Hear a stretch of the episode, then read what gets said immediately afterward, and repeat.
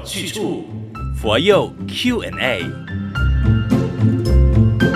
欢迎收听每逢星期三晚上八点钟准时上线的佛佑 Q&A。你好，我是李强，当然还有智炫法师。大家吉祥。经典里边说啊，佛陀修行的时候呢，日食一麻一麦，难怪现代的法师也能够吃得那么少吗？法师啊，我有一个东西好奇蛮久了的，呃，你们过午不食，到了晚上肚子不会咕噜咕噜叫吗？不会觉得很饿吗？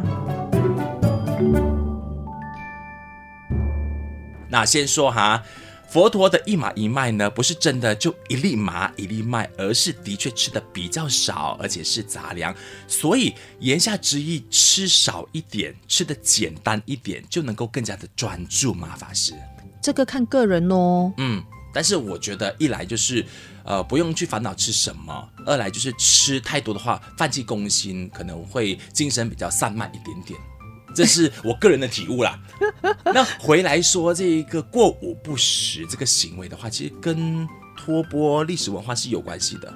这个过午不食呢，其实根据这个五分律呢，就是在佛世的时候呢，他的一位弟子嘛，叫迦留陀夷比丘，他因为皮肤很黑，有一天傍晚呢，就到这个城里呢去呃托钵，嗯，但是因为光线不足嘛，那有一位孕妇看到他呢，以为是鬼啊。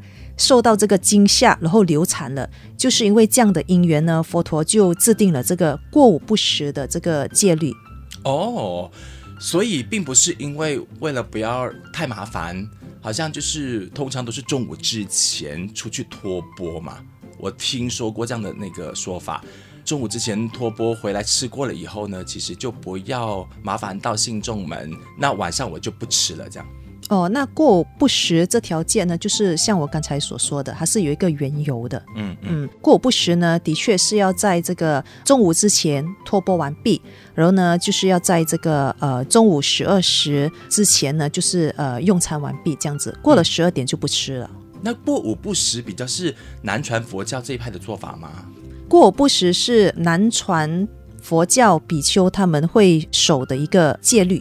但是如果是其他的，像是北传啊，或者是汉传啊，大家如果要用过午不食来做修行的话，也可以，也是可以的。呃，也有一些北传佛教的呃出家人，他们也是过午不食的。那为什么要用这个方法来做其中一个修行的途径呢？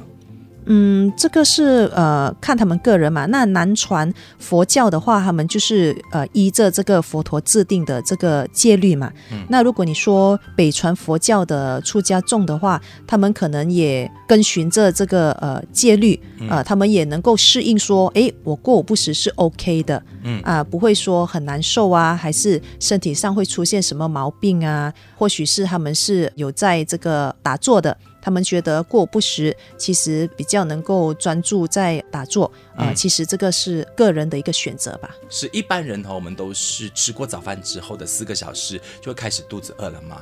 那其实法师们也是人呐、啊，应该也会有这个过程。我会饿，所以真的就是毅力来控制，说你到底想不想要继续进食下一餐哦。其实我们要理解，就是在佛陀时代呢。他们呃那时候到了晚上就因为没有灯嘛，嗯哦，所以呢很早就就是休息了，所以晚上也没有什么活动。但是在我们现代这个社会呢，比如说在佛光山好了，我们工作很多啊，到了晚上还是有很多的这个活动啊、上课啊种种之类的。所以其实我们在佛门我们的这个晚餐呢，我们称它为药食，就是我们把它当成。药物来医治我们这个身体是身体的需要，因为我们的这个活动量多，嗯嗯，所以呢，我们还是会用餐的。了解。那所谓过午不食哈，刚刚有提到嘛，过了中午十二点之后就不要进食了。但是因为外务啊，可能就是没有办法可以准点的吃饭。那如果是超时吃饭，会不会就是破戒了？呃，我知道，对于持戒严谨的南传佛教出家众呢，他们过了中午十二点，他们真的就不吃了。嗯，但是我个人是觉得，如果真的是因为公务迟了这个用餐，我觉得不需要太过挂碍。哦，旁边的人也没有必要指指点点说，诶，为什么那南传比丘不是过午不食吗？为什么还吃东西？哈、嗯，我知道他们过午不食呢，是会喝流质的。呃，有一个叫 Jatu Madura 的，是由这个酥油、蜂蜜。糖和麻油制造成像红糖浆这样子的东西。哦。啊，所以前阵子有这个呃南传佛教的呃出家人来到寺院，也送了我们三罐嘛，然后、我有试喝，这个味道还不错。可以就甜甜的嘛，好像红糖这样子。哦。嗯，不吃固体食物，但是饿的话呢，还是可以充饥一下，可以喝流质的。我觉得这个呃大师呢，他曾经说过，他说这个过午不食呢。不如断烦恼。我们修行注重的就是要熄灭我们的贪嗔痴，不要在外向形式上的这个细节来计较嘛。因为现在二十一世纪的佛教啊，各地的这个人文不同，环境不同，地理气候生活方式也不同。那佛陀也曾经对这个戒律的制定曾经讲过，可开可遮，所以呢，应该这个戒规的内容呢，也可以有所不同的。最后一个问题。如果是我们长时间没有吃，就好像穆斯林朋友他们在戒月的时候啊，第二天呢要开餐之前都会吃一些甜食，这个其实也适用于我们法师的身上吗？如果一个人他长时间就是。